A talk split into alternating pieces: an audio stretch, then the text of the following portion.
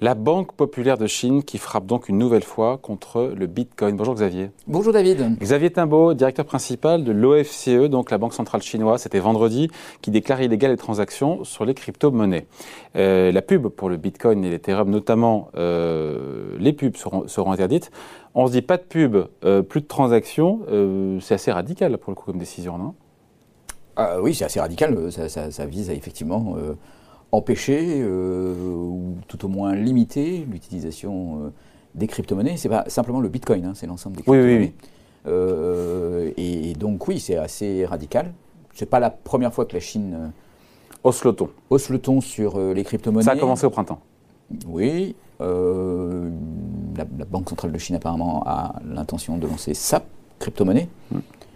Donc voilà, oui, non, mais enfin, c'est clairement un, un, message assez fort envoyé. Pourquoi est-ce que Pékin resserre encore plus les taux sur les cryptos? Bon, alors, y a... Parce que là, on est, ça y est, on est à la phase ultime. C'est interdit, euh, c'est illégal. Quoi. Donc, euh... Ouais, il y a, y a deux, deux, grandes critiques qu'on peut faire euh, aux crypto-monnaies. La première, et qui est quand même liée à ce qui est vu par certains comme la qualité essentielle des crypto-monnaies, c'est que ça permet de faire des transactions sans être suivi. Ouais. Alors, c'est un tout petit peu plus compliqué que ça, parce que, euh, et c'est là que la Chine a frappé, en fait, pour entrer dans le marché des crypto-monnaies, vous êtes obligé d'aller à un moment donné changer n'importe quelle autre monnaie, des dollars ou des yuan, mmh. en crypto-monnaie. Et là, vous allez devoir passer par un intermédiaire. Et dans le monde d'aujourd'hui, euh, ça a été très renforcé dans le cadre de la lutte contre le blanchiment de l'argent et le terrorisme. En fait, tout intermédiaire financier qui fait une transaction et qui vous échange de l'argent contre quelque chose est obligé de garder la trace mmh. de cette transaction. Donc, il y a toujours une trace. Donc, votre identité, il est, il est censé euh, s'enquérir de votre identité ouais. et conserver cette identité euh, euh, en lien avec la transaction qui a été réalisée. Et donc, dans une chain de Bitcoin, on peut voir à quel moment vous êtes intervenu euh, par cette Vous voulez me dire quoi là? Ben, je veux vous dire quoi C'est que, en fait, le Bitcoin, euh, la, la, ce qu'on peut reprocher au Bitcoin, c'est de pouvoir faire des transactions en dehors de toute régulation et de toute surveillance, et donc en, en, en, en dehors de toute régulation juridique. C'est ce qui fait la force du Bitcoin, euh, de pouvoir effectivement faire des transactions euh, anonymes. anonymes. Et euh, là où la Chine, donc la Chine cherche à lutter contre cette caractéristique des crypto-monnaies, et ce qui en est vraiment en fait le point de départ est probablement la qualité essentielle.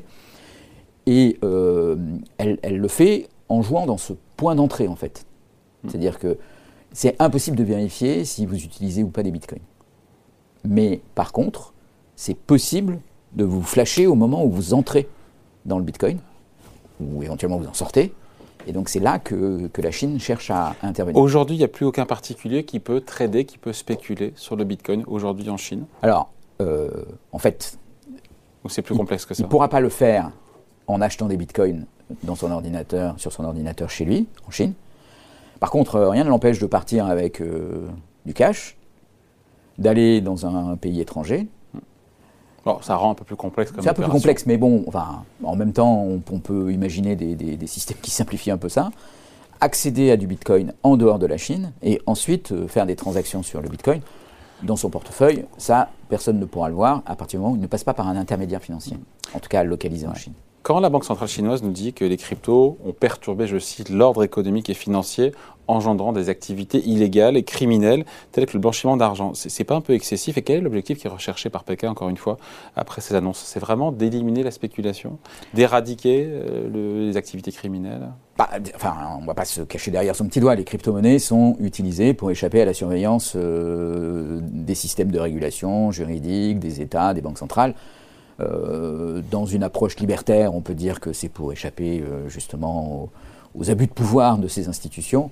Mais euh, de l'autre côté, on, on, sait aussi que le Bitcoin est utilisé pour des transactions illégales. Voilà. Alors, après, Pas seulement. quelle est la part voilà, des transactions illégales dans l'utilisation du Bitcoin Personne ne sait. Personne ne sait. Bon, maintenant, c'est indiscutable que euh, le, le, Bitcoin est utilisé pour des transactions qui ne sont pas légales. Ça, c'est indiscutable. Le cours du Bitcoin a, pour le coup, a à peine réagi après ces annonces, qui sont quand même assez, on l'a dit, assez radicales. On est encore une fois là à midi euh, autour des 43 000 dollars. C'est pas surprenant, ça Alors, c'est un peu surprenant. On aurait pu s'attendre à Bah quelque ouais. chose de plus violent. En tout cas, quand, quand Elon Musk fait des annonces sur le Bitcoin, ça a plus d'impact finalement que la République euh, euh, populaire de Chine. Euh, ceci étant dit, sur le fond, en fait, euh, c'est un peu le paradoxe, c'est-à-dire que en, en voulant interdire le Bitcoin, euh, Pékin montre aussi que le Bitcoin est quelque chose euh, de souterrain, de sous-marin, euh, qui permet de circuler dans cet univers parallèle dans lequel les États ne sont pas. Et donc, euh, même s'il va rendre très compliqué l'accès aux particuliers Mm. en Chine aux crypto-monnaies, en revanche, il, il, enfin, ça souligne ce, ce côté pirate, en fait, pirate au sens hors des lois établies des crypto-monnaies. Et donc, voilà, c'est une monnaie dématérialisée. euh, les Chinois qui veulent continuer à utiliser cette monnaie dé- dématérialisée, ils le feront. Euh, il n'y aura pas l'engouement populaire euh, qui est derrière, mais l'engouement populaire qui est derrière, l'attraction que faisait par exemple cet actif, enfin cet actif, si on peut appeler ça un actif, mais enfin en tout cas, le côté très très spéculatif du Bitcoin. Donc euh, Mm. vous achetez des Bitcoins et puis euh, cinq ans après, vous avez multiplié par 100 euh, euh, votre portefeuille. euh, ben, ça, ça a attiré beaucoup beaucoup de particuliers, mais c'est probablement pas l'essentiel des, des transactions aujourd'hui sur le Bitcoin. Hmm. Donc le Bitcoin blacklisté en Chine, c'est une réalité aujourd'hui, même s'il y aura toujours des moyens détournés de... Ouais. Alors il y a un autre aspect en, en Chine aussi là qui est, qui est du coup impacté par cette euh, décision. Euh, c'est les fermes de minage, euh, qui étaient euh, une activité euh, assez florissante euh, en Chine en particulier, et donc qui là vont être aussi interdites. Donc il y a à la fois la- l'accès au, au Bitcoin à travers des plateformes Mhm. par les particuliers, et la fabrication. mais aussi la fabrication en quelque sorte euh, Oui. des, des- des- des crypto-monnaies, euh, avec un argument de ce côté-là qui est énergétique.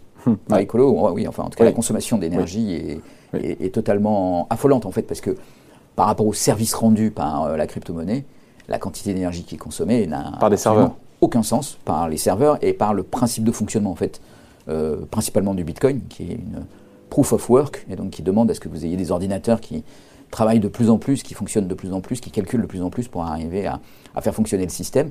Euh, et, et ça, ça devient un, un élément euh, macroscopique en quelque sorte. Euh, donc, le- le- et c'est peut-être ce qui, en ce qui concerne le Bitcoin, pourra peut-être le, le faire tomber, parce que voilà, cette consommation énergétique, elle le rend en fait assez matériel. Il faut que ce soit localisé quelque part, ça va se voir, et ces activités de minage pourraient être interdites, ce qui favoriserait d'autres crypto-monnaies qui sont beaucoup plus économes en énergie. Dernière question, je ne sais pas s'il y a un lien, en- même pas en 30 secondes, mais est-ce qu'il faut faire le lien entre la descente aux enfers d'Evergrande, qu'on a largement commenté ici, et ce nouveau tour de vis sur les cryptos? Il n'y en a aucun. Non, je pense qu'il n'y en a absolument aucun. Mais euh, en tout cas, on, on- on- enfin, en tout cas, il y a un, enfin, il n'y a pas de lien, mais il y a un point commun, qui est euh, cette régulation monétaire et financière assez autoritaire de la Chine, euh, avec, dans certains cas, certains avantages. Enfin, la, la faillite ou la menace de faillite d'Evergrande est quand même une des plus massives de l'histoire euh, financière. Et elle se déroule dans un climat de faible panique, on va dire. hein. Ouais. C'est-à-dire avec le sentiment que ben, les autorités chinoises ont vraiment toutes les clés en main et vont pouvoir organiser. Bien piloter euh, ça. bien piloter Beaucoup de ça. liquidités qui est, qui est donné par les banques centrales. Oui, Et d'un côté, un État qui a volera au secours au dernier moment. euh, Et qui va pouvoir euh, geler localement, en quelque sorte, le système financier en disant ben voilà, vous avez des créances sur Evergrande, vous allez attendre un an, deux ans qu'on résolve l'histoire et vous n'allez pas vendre et vous n'allez pas déclencher une crise financière. Donc là, il y a cette espèce de, de- de puissance euh, autoritaire de la Chine qu'on retrouve un peu dans les crypto-monnaies. Euh, voilà, bon, tout le monde est un peu embêté par les crypto-monnaies. Ça consomme beaucoup d'énergie. Euh, ça permet d'échapper au système, mais donc le système n'aime pas trop qu'on échappe au système. Ça finance des activités euh, en partie, euh, enfin en tout cas ça permet un certain nombre d'activités illégales. Euh, Il y a des spéculations massives dessus euh, qui font que euh, ça, ça a un pouvoir d'attraction sur un certain nombre de personnes qui est totalement déraisonnable. Bon, enfin, c'est pas, je veux dire, tout, tout ça n'est pas, en tout cas du point de vue Tout du ça n'est pas, système, j'attends là. quelque chose de, de très raisonnable. Et là, la Chine arrive et puis euh, montre que, ben voilà. Les, fermes, les décider fermes de minage, on arrête. La pub, on Voilà. arrête. Les sites, les plateformes de trading, c'est terminé. Voilà. Et puis, ben voilà. Alors, donc cet autoritarisme euh, euh, semble, en tout cas, se manifeste dans ces deux circonstances. avec quelques vertus. Maintenant, peut-être que les personnes qui préfèrent la liberté à l'autorité verront aussi que même s'il y a des côtés séduisants dans l'autorité, il peut y avoir eh ben, l'aspect embêtant de l'autorité, c'est-à-dire c'est qu'on ne fait pas ce qu'on veut. Voilà, c'est le principe. Allez, merci. merci beaucoup. Explication. Point de vue signé Xavier Timbaud, directeur principal de l'OFCE. Merci. Merci David.